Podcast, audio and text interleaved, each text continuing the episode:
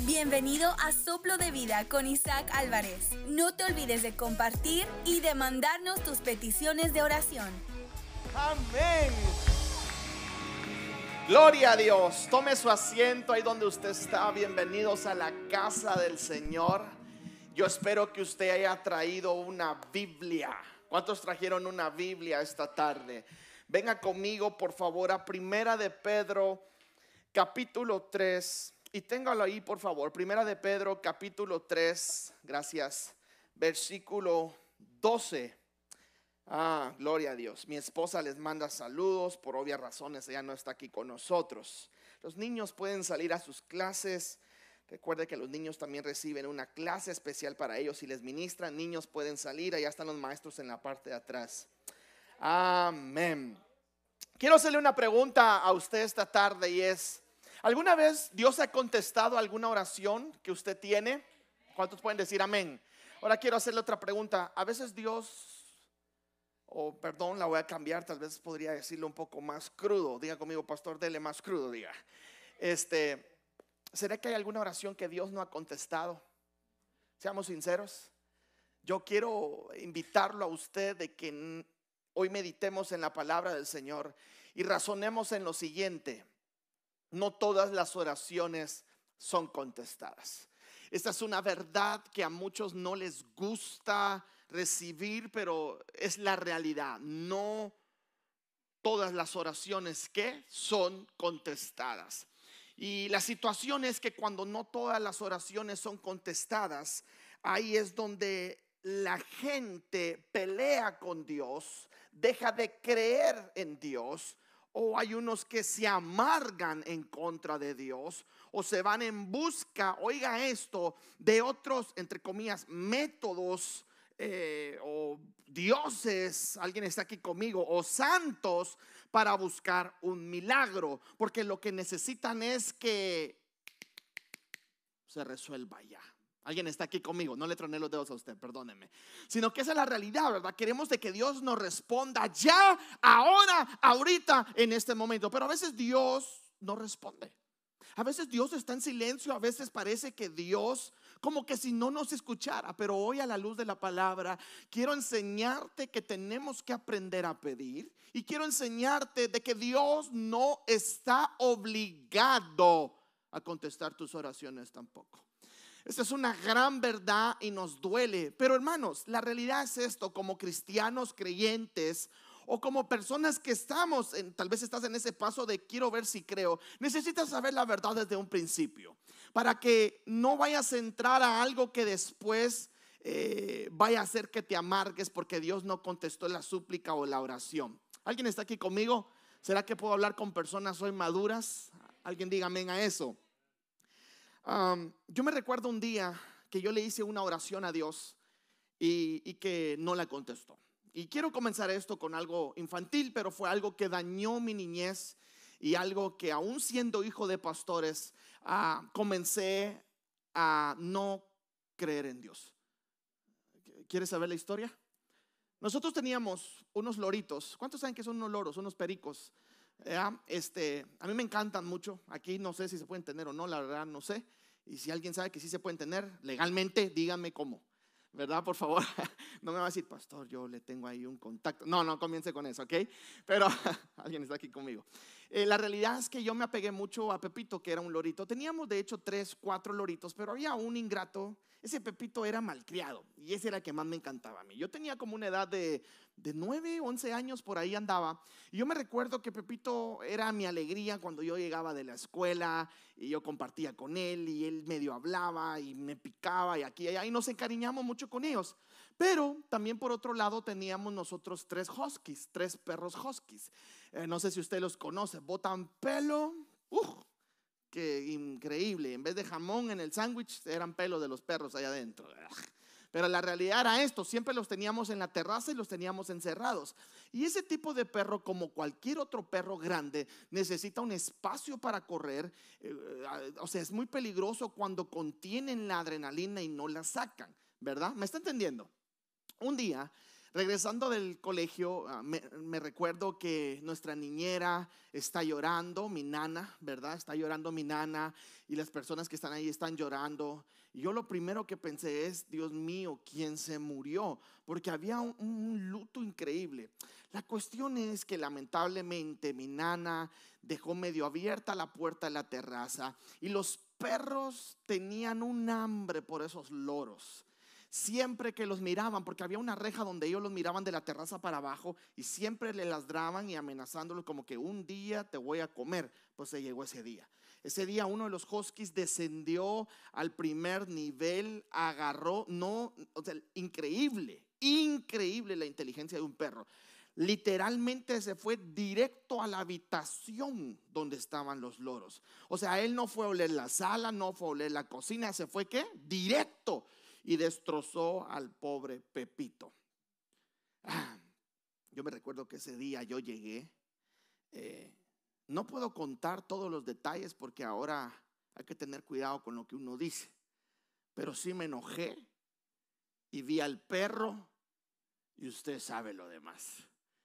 Me recuerdo que fui donde Pepito y lo agarré en mis manos. Tengo tan presente ese recuerdo todavía, porque quiero decirle algo. Ese día comencé a a dejar de creer en Dios. Ese día dije, no más creer en ti. Me recuerdo que agarré a Pepito y cuando lo agarré, lo tomé en mis manos y lo único que se me ocurrió, ocurrió hacer es orar. Literalmente. Yo dije, Señor, por tus llagas. Y comencé, o sea, no tenía tanta experiencia, pero comencé a recitar todo lo que mi padre, que era pastor, decía. Y por tus llagas somos aquí, por tus llagas fuimos salvos.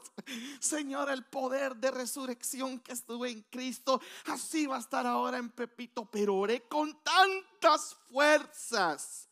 Lloré y me recuerdo que le dije, por favor, resucítalo. Y Dios no lo resucitó. Ahora yo quiero decirle algo. ¿Cómo Dios ignoró una oración de un niño que oraba con tantas fuerzas? Eso era lo que todos los días yo me preguntaba.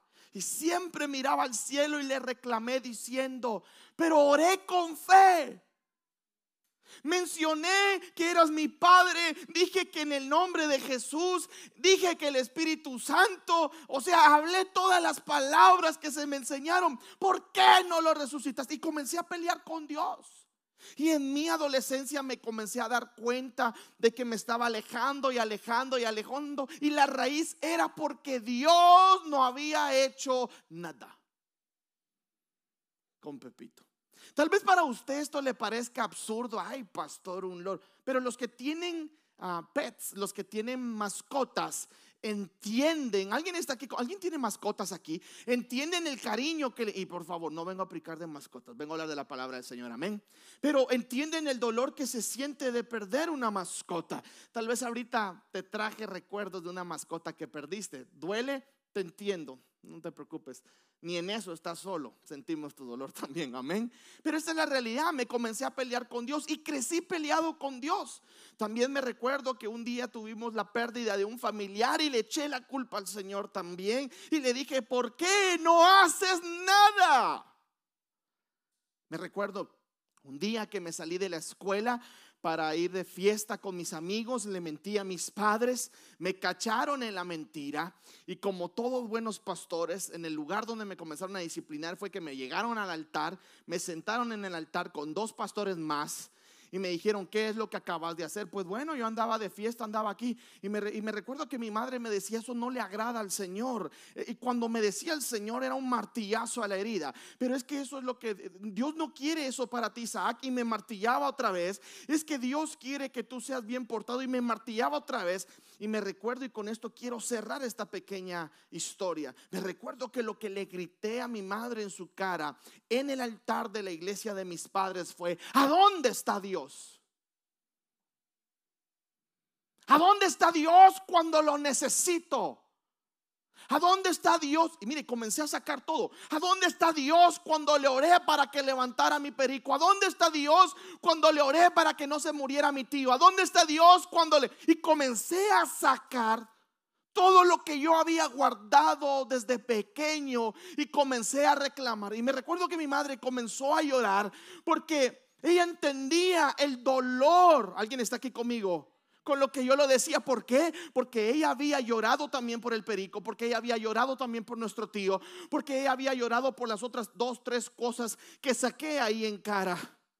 Pero mi madre, nunca me voy a olvidar, me dijo lo siguiente, Dios siempre estuvo allí.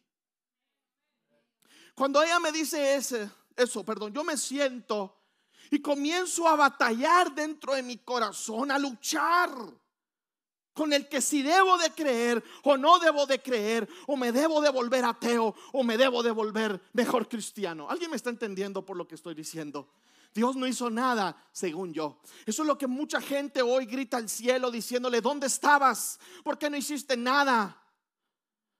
Escucho que en otros suceden milagros, pero no sucede conmigo. Escucho que otros prosperan, pero conmigo no. Mira mi situación. Escucho esto, escucho lo otro. Ahorita que estamos comenzando la campaña de oración, son cientos de personas que nos han escrito y que les hemos motivado y hemos orado, pero cuando llegamos al punto de decirles, ¿Te puedes acercar a la iglesia para que oremos por ti? Mm.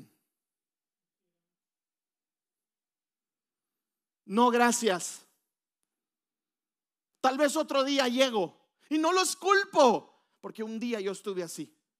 Siempre hay algo en el corazón del hombre que lo detiene acercarse a una verdad. Pero eso puede ser quebrantado únicamente con el poder de una iglesia que ora y activa el Espíritu Santo en esa oración. Por eso iglesia quiero decirte que nos tenemos que levantar en oración no por tu petición, sino por la petición de aquellos que están peleando con Dios. No le vamos a decir, Padre, contéstale, contéstales, apúrate. No, uy, uy, la sangre de Cristo tiene poder. Cuidado con decir eso. Lo que vamos a hacer es decirle, Padre, quebranta su corazón, que puedan verte en todo, Señor. Que si ahorita están respirando, que te puedan ver a través del aire, que te puedan dar gracias porque todavía tienen vida. Lloré por mi hija.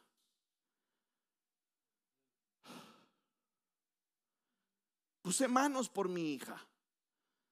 Le puse aceite, hice todo lo que tenía que hacer, pero el Señor no le quitó el dolor. El Señor no la sanó. El Señor no contestó.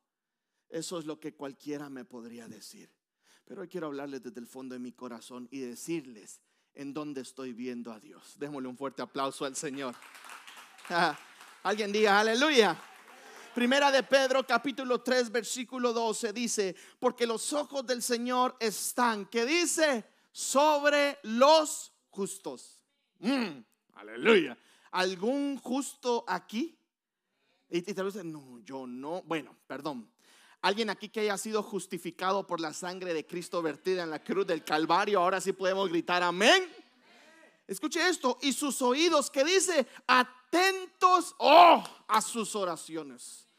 Mire, porque los ojos del Señor están, que dice, sobre los justos y sus oídos atentos. Quiero decirte esto, el Señor escucha tu oración.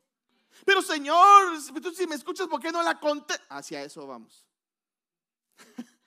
Están atentos a sus oraciones. Dice, pero el rostro del Señor que dice, está contra aquellos que hacen, que dice, el mal. Mire qué interesante. El rostro del Señor está contra aquellos que hacen qué cosa? El mal. Lo primero que tenemos que entender en la palabra del Señor es, el Señor si escucha mi oración. ¡Uh! ¿Qué le parece si cambiamos la palabra Señor para Padre? El Padre si escucha mi oración. Quiero que por un momento cierres tus ojos ahorita y te digas estas palabras. El Padre si me escucha. El Padre si me escucha. Vamos, que esas palabras desciendan al corazón y se hagan ahorita una raíz. Sí, Señor, tú sí me escuchas. Abre tus ojos. Pero esto es interesante, pero el rostro del Señor está contra aquellos que hacen el mal. El domingo pasado hablábamos acerca de examina tus sendas, examina tus pies, examina lo que estás haciendo, examina si estás en camino de maldad o en el camino de la verdad. Es lo primero que tenemos que entender. ¿Hago cosas malas? Que al Señor no le agradan y le estoy exigiendo que Él me conteste una oración, no la va a contestar. Wow. Santiago capítulo 4, versículo 2. Y ahí en la pantalla los van a, a poner igual, por si usted no trajo una Biblia. Santiago capítulo 4, en el versículo 2 dice, sin embargo, no tienen lo que desean o codician, dice. Pero dice, no tienen lo que desean porque no se lo piden a Dios. Pastor, pero yo se lo pido a Dios. Ah, bueno, entonces diga conmigo, sigamos leyendo. Dice, porque aun cuando se lo piden, tampoco lo reciben. ¿Qué dice? Porque lo piden con malas intenciones. Pastor, pero si yo no pido con nada con malas intenciones, diga conmigo, sigamos leyendo. Porque desean solamente lo que les dará placer. Mire, desean lo que no tienen, entonces traman y hasta matan para conseguirlo. Envidian a otros que lo tienen, pero no pueden obtenerlo porque luchan y les hacen la guerra a otros. Es, que esto es increíble. La palabra del Señor habla acerca de que cuando nosotros pedimos tenemos que aprender a pedirle al Padre bien. No podemos pedirle al Padre únicamente para gastar en nuestros placeres, gastar en nuestros deleites. Yo por eso le invito a la gente que deje de orar por el carro. Le invito a la gente que deje de orar por el dinero. Le invito a la gente de que deje de orar por la casa. No, no, no, o sea, perdón, no hay pecado con que usted venga al Padre y le diga, Señor, eh, Padre, tú sabes que yo necesito un carro, mándamelo. ¿A dónde te va a caer el carro? ¿Te imaginas? ¡Bum! Oh hijo, he ahí tu carro. Padre, las llaves? Alguien está aquí conmigo. Nos tenemos que esforzar por esas cosas. La palabra del Señor dice que antes de que nosotros le pidamos, Él ya sabe nuestras necesidades. Y entonces, ¿para qué oro? Porque usted necesita tener intimidad con Dios. Porque a Dios lo que le encanta es de que usted tome un tiempo a solas para entrar a la habitación a solas y tener una conversación con su padre. ¿Sabe lo que a Él le encanta? Tener una relación de padre a hijos. Eso es lo que mucha gente no entiende. Entonces dicen, yo no tengo por qué orar si Él ya lo sabe todo. Mm, sí, pero tú no sabes qué respuesta Él te va a dar. Nosotros cuando entramos a la intimidad a orar con Él, no es para pedirle, porque Él ya sabe lo que le vamos a pedir, sino es para escuchar su respuesta de lo que nosotros necesitamos. Hay veces que Dios te ha esperado en la intimidad para decirte, hijo, no es el momento. Hay veces que Dios te ha esperado en la intimidad para decirte, hija, no es el indicado. ¿Sabes qué es lo que pasa? Como nunca entraste en la intimidad, como nunca escuchaste la respuesta de Dios, por eso ahora estás metida donde estás metida y estás metido donde estás metido. Y ahora estamos, socórreme, ayúdame. ¿Te imaginas el padre gritándote de regreso, búscame? Te lo advertí. Bueno, perdón, te lo quise advertir, pero no entraste. Buscaste tu suerte en los horóscopos. Buscaste tu suerte en las, ayúdeme, en las cartas. Buscaste tu suerte. Alguien diga conmigo, eh, pastor, ¿qué está diciendo? Dígamelo, dígamelo, pastor, ¿qué está diciendo? Tienes que buscar a Dios. La única fuente verdadera y confiable es Dios. Denle un fuerte aplauso al Señor por eso. Entonces cuando dice, le piden para gastar en sus deseos, prácticamente lo que están diciendo es, es que somos muy interesados. Piénselo bien. Pastor, enséñenos a orar. Mm, Jesús ya lo dice, Padre nuestro que estás en los cielos, santificado sea tu nombre, venga, etcétera, etcétera. La oración modelo, pero, modelo, pero no se encarga, no se, um, perdón, no se, no es solo para orar con el Padre nuestro, sino que tenemos que aprender a tener una relación con Dios. Entonces yo me puedo acercar con el Padre como lo hice con mi hija y era conforme a su voluntad, porque le oré por sanidad.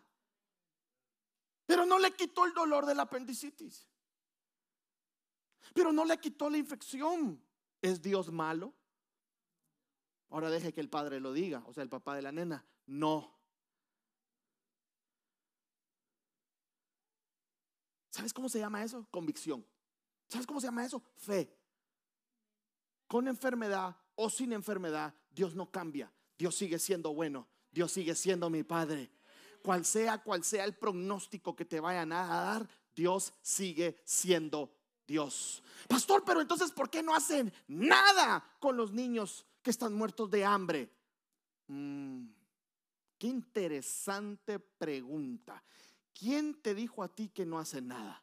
Porque que yo sepa, hay miles de organizaciones sin fin de lucro que están llevando alimentos a muchos niños en necesidad. Que yo sepa, hay muchos cristianos que están llevando alimentos a muchos niños en necesidad. Ahora te la voy a cambiar. Cuando tú veas un video, cuando tú conozcas a alguien en necesidad, la pregunta es, ¿tú por qué no haces nada? Porque Dios opera a través de los hombres. Entonces, mire qué interesante. Lo que pasa es que nosotros estamos acostumbrados a tirar la piedra, pero a no hacerla. Eh, si puedo decir la verdad o sí, sí, verdad. Estamos entre familia. Alguien está aquí conmigo. Esta es la realidad. Nosotros estamos acostumbrados. Ah, es que nadie hace nada. Es que esto, es que aquí, es que allá. ¿Y usted por qué no hace nada? ¿Aló? ¿Ah? Esta es la realidad. Dios se quiere mover a través de usted. Entonces vaya usted y haga algo. Ay, es que yo no sé por qué la iglesia no va a cuadra y comienza a ayudar a los necesitados. Y no usted es la iglesia, pues. Vaya usted y díganos a dónde hay que ir porque hay mucha necesidad. Alguien está aquí conmigo, dígame a eso. Esto es lo interesante. La Biblia nos manda a tener compasión y a orar los unos, que dice, por los otros. Mm. Ay, pastor, pero es que yo estoy en las pruebas y a puras penas estoy saliendo. Quiero que venga conmigo a Santiago capítulo 1 y quiero que hoy aprendamos algo fuertísimo que la Biblia dice y nos va a ayudar a nuestra madurez. Alguien dígame. Entonces le decimos, ¿por qué, Señor? ¿Por qué me das pruebas? Y, todos decimos el dicho, ¿verdad? Porque Dios no le da pruebas, sino que a sus mejores guerreros. Ay, ahí vamos, ¿verdad? Como guerreros, todos macaneados, pero ahí vamos. Mm, hablemos la palabra del Señor mejor, ¿verdad? Ay, los mejores guerreros. Mm, no, muchas veces no. Muchas veces no es una prueba que viene de Dios, muchas veces es una consecuencia del pecado. Muchas veces es una consecuencia de una mala decisión que usted tomó sin la voz de Dios. ¿La puedo cambiar un poquito más? Muchas veces es una consecuencia por no consultar la voz de Dios. Y entonces venimos y escuchamos esa frase y decimos, ah, bueno, entonces yo soy un buen guerrero. No, no, no, no, usted tal vez puede ser el peor. El que no escucha, el que no busca y el que no habla con Dios. Y el que hace cosas malas. Por eso dice, pero el rostro del Señor está contra aquellos que hacen el mal. Entonces, hasta muchas veces tenemos que, que examinar nuestros caminos. ¿Alguien está aquí conmigo? Dígame. ¿Nunca ha visto algún video usted de alguien que le está, lo están encarcelando o que el peso de la ley le cayó y que esa persona era mala o se merecía eso y usted viene y dice, bueno está. O usted viene y ve el video y dice, uy, ya era tiempo. ¿Sí o no? Se alegra uno, ¿verdad? Sí o no por, por la justicia que se hace. ¿Sí o no? Seamos sinceros. Claro que si uno dice, wow, arrestan a malandro que asaltaba en los mercados del país tal. Uy, bueno está. Ya era hora. ¿Sí o no? No, no, ¿sí o no? No se me haga ahorita el, eh, pastor, yo tengo compasión, me duele el corazón. Vaya y visítelo. ¿Aló? Entonces dice uno, wow. Entonces dice uno, qué increíble, la justicia. ¿Cómo obra la justicia de Dios en su reino? La verdad es no respondiéndole a los malos. Y mire, quiero llegar a eso. Pero antes vamos a ver esta prueba. Hermanos míos, dice, tened por sumo gozo cuando os halléis, ¿qué dice? En una prueba. En diversas, diga conmigo, diversas. O sea que no es una, pueden ser dos, pueden ser tres, pueden ser cuatro. Y la sangre de Cristo, amén, tiene poder, pero dice, son diversas. Dice en diversas pruebas, sabiendo que la prueba de vuestra fe, ah, ¿qué es lo que está pasando ahorita? Dios está, se lo dije a mi esposa, probando nuestra fe. Fe.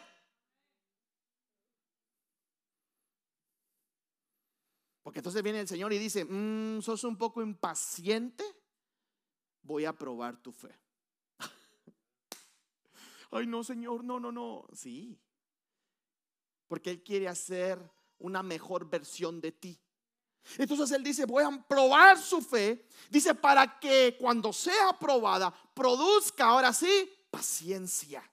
Dice, mas tenga la paciencia su obra completa para que seáis perfectos y cabales, sin que os falte, que dice, cosa alguna.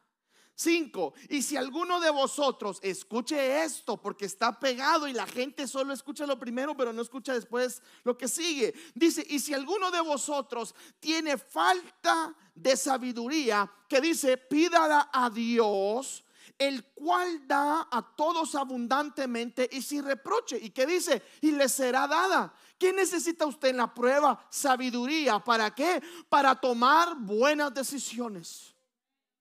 Cuando usted se encuentre en una prueba, tiene que aprender a tomar buenas decisiones y para poderlo hacer, tiene que clamar al Padre, que es el único que puede dar una sabiduría que viene de lo alto. No busque sabiduría que está aquí en lo terrenal. Mire, la sabiduría que está en terrenal se puede obtener en un libro, se puede obtener a través de un maestro, se puede obtener en la universidad, lo que sea. Busquemos, aprendamos a buscar la sabiduría que proviene del Padre, la sabiduría celestial. Entonces, cuando yo estoy en medio de la prueba, le digo, Señor, dame sabiduría. ¿Qué hace usted pidiendo por un carro, por una casa, por dinero, por un trabajo? Pida sabiduría. Por eso es que a Dios le encantó cuando Salomón dijo, dame sabiduría. Y dijo, por cuanto me has pedido sabiduría y no me has pedido esto y esto y esto, te daré sabiduría y te añadiré todo lo demás. Alguien diga aleluya. Buscad primeramente el reino de y su justicia. ¿Sabes lo que está diciendo? Busca la sabiduría del Padre primero y su justicia no te preocupes por todo lo demás, porque viene con añadidura cuando aprendas a ser un hombre y una mujer sabia. Dale un fuerte aplauso al Señor. Alguien diga aleluya. Tenemos que aprender a tomar buenas decisiones. Pero en el 6, ahí quiero ver. Quiero ver lo que el Padre nos va a hablar a todos. A mí ya me habló y ahora te va a hablar a ti. Dice, pero pida con fe. Dice, no dudando nada. Uy, esa parte es la más complicada. Mm.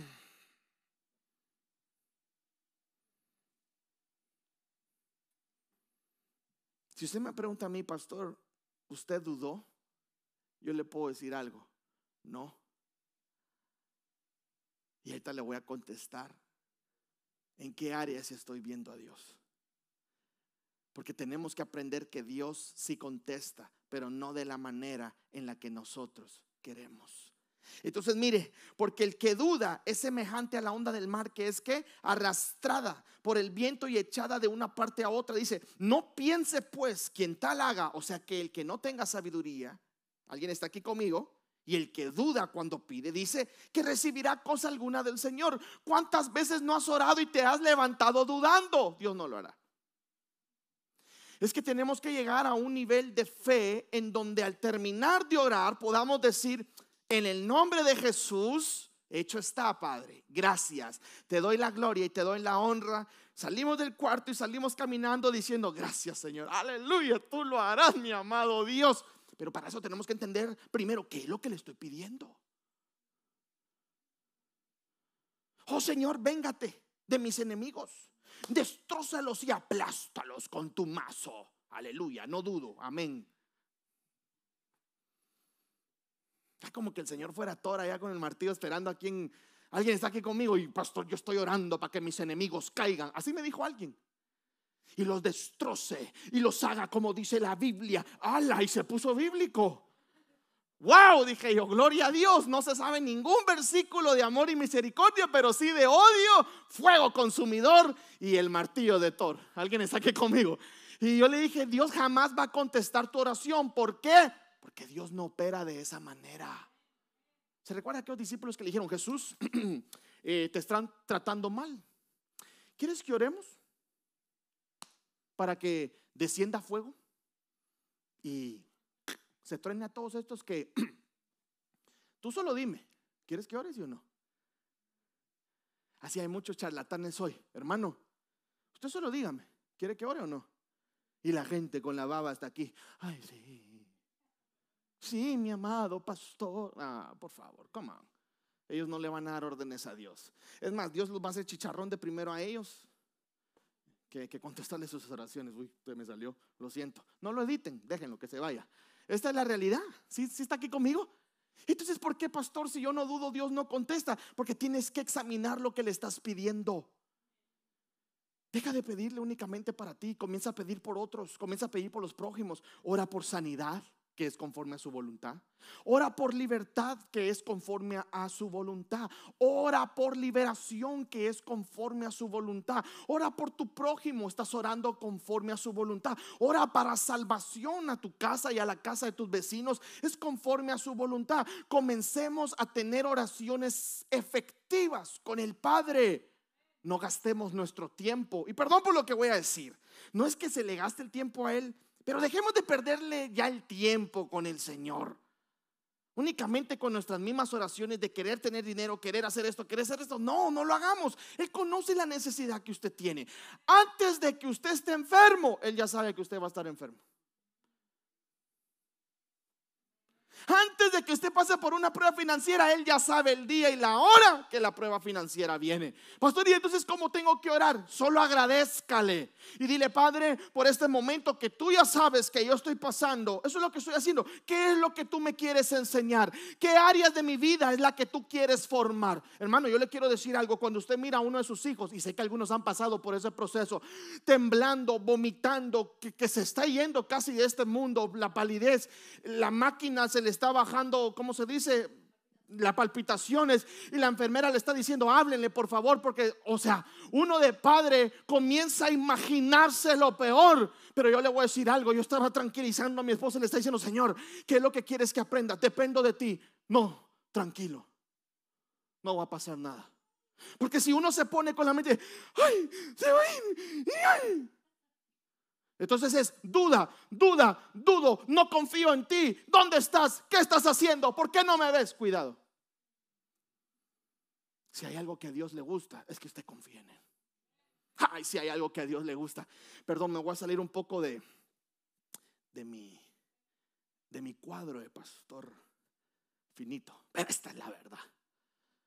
Si hay algo que a Dios le gusta, es que usted pase por momentos difíciles y no desconfíe de Él. No es que usted pase por los momentos difíciles, es que usted no desconfíe de Él. ¡Uh! Fe mueve la mano de Dios. Y esto es lo interesante, Dios comienza a obrar cuando hay alguien que no duda. Dele un fuerte aplauso al Señor. Alguien diga aleluya. Pero por otro lado, están también aquellas personas, como en Lucas 18, 14, que vemos la historia de un fariseo con un publicano. Jesús está dando esta parábola.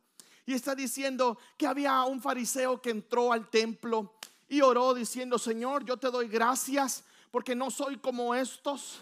Yo sí oro, yo sí ayuno, yo sí doy mis diezmos. Te doy gracias, Señor. Mírame aquí, no soy como ellos. Alguien está aquí conmigo. Y comenzó a hablar con un corazón altivo. Tú nunca vayas a la presencia de Dios para decirle lo que tú has hecho. Esto es algo que yo tuve que aprender en mis comienzos. No decirle, oh Señor, escúcheme, oh Señor, aquí estoy. Tú sabes que soy pastor. Él ya sabe. Tú sabes que yo oro por la gente. Él ya sabe. Y tú sabes, Señor, que yo me he mantenido. Él ya sabe. Cuidado con orar con altivez. Señor, te doy gracias porque yo no soy como mi tía con, el problema que usted tiene. Él ya sabe que usted no es como ella, pero no lo diga. Es más, sáquelo de su corazón. Eso es lo que a Dios no le agrada, ese tipo de oraciones. Señor, pero ¿por qué? ¿Por qué me diste esta prueba a mí? Si yo no te he fallado, ¿por qué no se la diste a Fernando? Mira que él es un gran borracho, mira que él es alcohol. Y comenzamos. Y el Señor dice, Así no. Lucas 18, 14 dice, os digo que este, y el publicano, esto es lo interesante, perdón, y el publicano solo dijo, Señor, no soy merecedor, aquí estoy. Uf.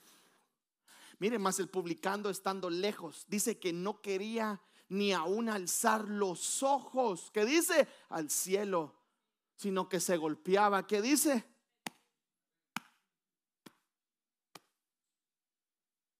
Diciendo, Dios, se propicio a mí, pecador. Él reconoció su estado. La palabra del Señor dice que nos tenemos que acercar con un corazón contrito y humillado. ¿Tú crees que Dios no sabe que lo único que tú tienes para Él es interés? Por lo que Él te puede dar. Dios lo sabe. Por eso al principio comienza a fluir y de la nada, quiero que escuche esto, se seca. Y esto es lo que mucha gente no entiende. Cuando tú comienzas a buscar al Señor por interés o por algo que Él te puede dar o por la necesidad que tienes, y Él la respondió y como que tu vida se está estabilizando, tienes que tener cuidado de mantener ahora una convicción de que Él es tu proveedor. Tienes que tener mucho cuidado con lo que te voy a decir. Tienes que seguirle buscando ya no por la necesidad, sino por agradecimiento. Cuando Él mira que tú le dejas de buscar por agradecimiento, entonces permite muchas cosas en tu vida y te voy a decir dónde vas a parar. Dos, en dos lugares vas a parar. Una, peleándote con Dios. Dos, dejando todos los mocos aquí en el altar. Yo te recomiendo el segundo, aunque tengamos que limpiar después. Y tú vas a limpiar tus mocos. No te preocupes. Pero esta es la realidad. Pero ¿sabe dónde termina la mayoría de gente? Peleando con Dios.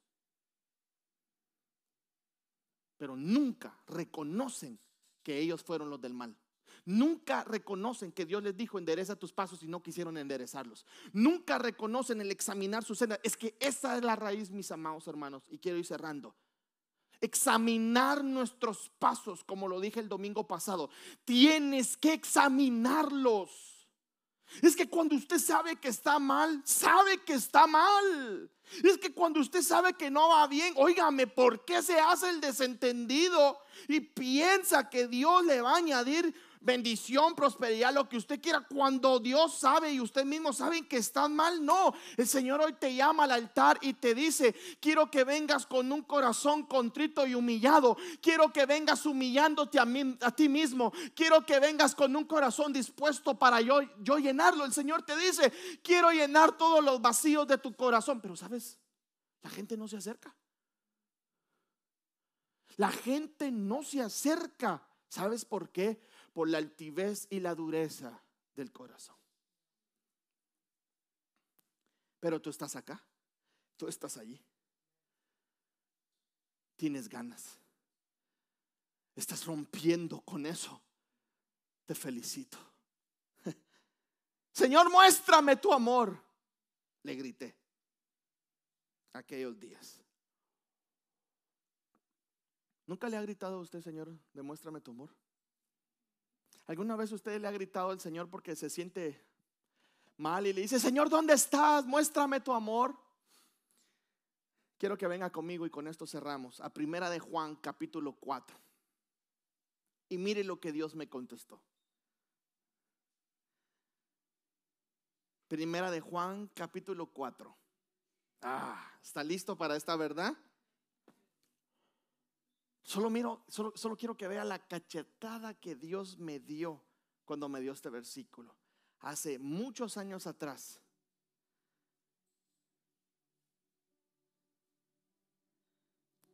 Hmm. Por cierto, mi hija ayer ya se levantó, ya está comiendo. Este, luego les cuento un poco más, pero Dios ya hizo la obra. Quiero decirles algo, estoy sorprendido. Estoy sorprendido. Hermano, perdón por lo que voy a decir. Hubo un momento donde tuve que apagar mi teléfono. De tanta llamada y de tanto mensaje que nos estaba entrando de gente aún desconocida diciendo, pastores, estamos orando por ustedes familiares míos que yo tenía, santo Dios, años, como la edad de Junior, a lo mejor unos, ¿qué, qué Junior? 40 años de no verlos, casi. Y que me escribían, primo, hermano, esto, ¿cómo estás? Estoy, yo, ¿qué? Wow. Pero yo siempre les decía, por favor, no oren solo por mi hija. Oren por todos los niños que están y padres en este hospital. No podemos ser egoístas. No podemos poner a alguien solo a orar por nosotros. Cuando usted pida oración por usted, aproveche a pedir oración por dos o tres más. Diga, pastor, ayúdeme a orar por esto que estoy pasando esa necesidad. Ah, pero también le cuento eh, que Fernando, Camilo y José también tienen una necesidad de una vez, pastor. Póngalos ahí para orar por ellos. Seamos personas que traigan a otras personas para que alguien ore por ellos. El Señor me contestó en el 9. En esto se mostró el amor de Dios para con nosotros. Si tú te has estado preguntando dónde está Dios, por qué no me ama o demuéstrame un amor, o Señor, dame una señal, quiero decirte que no te va a dar ninguna señal. Lo siento. Siento decepcionarte, Dios no te va a dar ninguna señal de amor. Y puede ser que la estés buscando y puede ser que sí, tal vez sí te la va a dar, pero ya te dio la mejor señal y pasó hace muchos años atrás. Y dice, en esto se mostró el amor de Dios para con nosotros, en que Dios envió a su Hijo unigénito al mundo, para que vivamos, que dice, por Él. En esto consiste el amor, no en que nosotros hayamos amado a Dios, que dice, sino que nos amó a nosotros y envió a su Hijo en propiciación por nuestros pecados. Ya demostró su amor. Pastor, eso no me basta. Lo siento. Si esto no te basta, hay altivez en tu corazón. Si entender que Dios mandó a su único hijo unigénito a que muriera en la cruz por alguien que no se merecía eso como tú y yo, y eso no te basta, y si eso no te es suficiente, estás cegado por la altivez y estás cegado por el Satanás. La próxima vez que usted le grite a Dios, demuéstrame tu amor, vaya hacia primera de Juan capítulo 4, 9 al 10 y léalo. Y reconozca que en la cruz del Calvario se demostró la expresión más grande de amor de Dios hacia usted. Dio a su Hijo por usted y por mí. Y quiero cerrar. Después de terminar esa conversación en el altar con mi familia y cuando los otros pastores estaban ahí, comencé a llorar. Y me recuerdo, Juan, que me tiré de rodillas. Y fíjate, Ana, que me tiré de rodillas y lo único que le dije es, perdóname. Y dije, perdóname por haber dudado. Perdóname por no haber aceptado tu voluntad. Perdóname por querer que tú hagas las cosas a mi manera y no yo querer ver en la manera en que tú las haces. Estamos viendo a Dios en el proceso de mi hija, ¿cómo? En su sanidad, en su pronta recuperación. Y yo hablé con mi hija y hablé con mi esposa y le dije, mira, aun si los dolores se empeoran, aun si sucede algo más, no vamos a dudar de Dios. Porque yo hice un voto, yo hice un pacto de que en la salud y en la enfermedad Él sería mi Padre. Y ese pacto sigue vigente hasta el día de hoy. Alguien está aquí conmigo, dígame a eso. Estoy viendo a Dios de una manera en que la gente nos está llamando. Las personas, hermano, hay personas que nos han acercado y nos han dicho, pastor, tome esto. Pastor, aquí hay comida.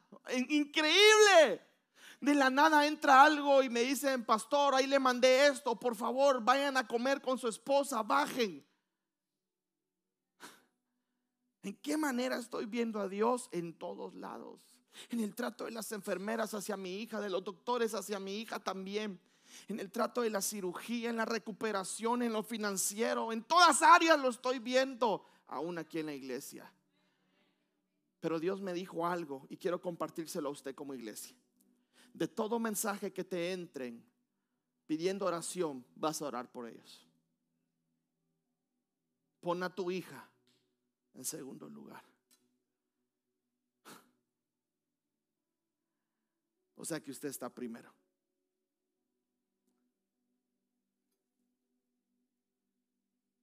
O sea que todos ellos están primero.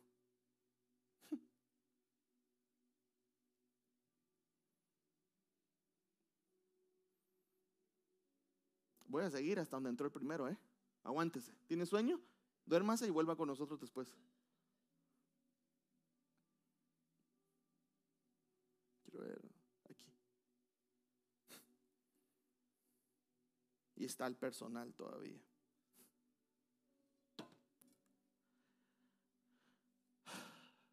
Dios es bueno. Padre, te doy gracias, Señor.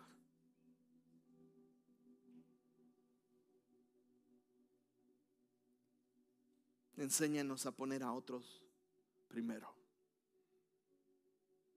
Hoy te reconozco sobre todo, Señor. Señor, tú nos quieres usar para poder suplir la necesidad a otros. Señor, a través del mensaje, hoy tú nos hablaste de que tú siempre has estado allí. Hoy te reconozco sobre todo, Señor. Quiero invitarte a que en este momento, ahí donde estás sentado, puedas poner tus manos así, ahí sentado. Gracias por estar con nosotros. Escuchaste Soplo de Vida. Sigue a Isaac Álvarez en sus plataformas sociales.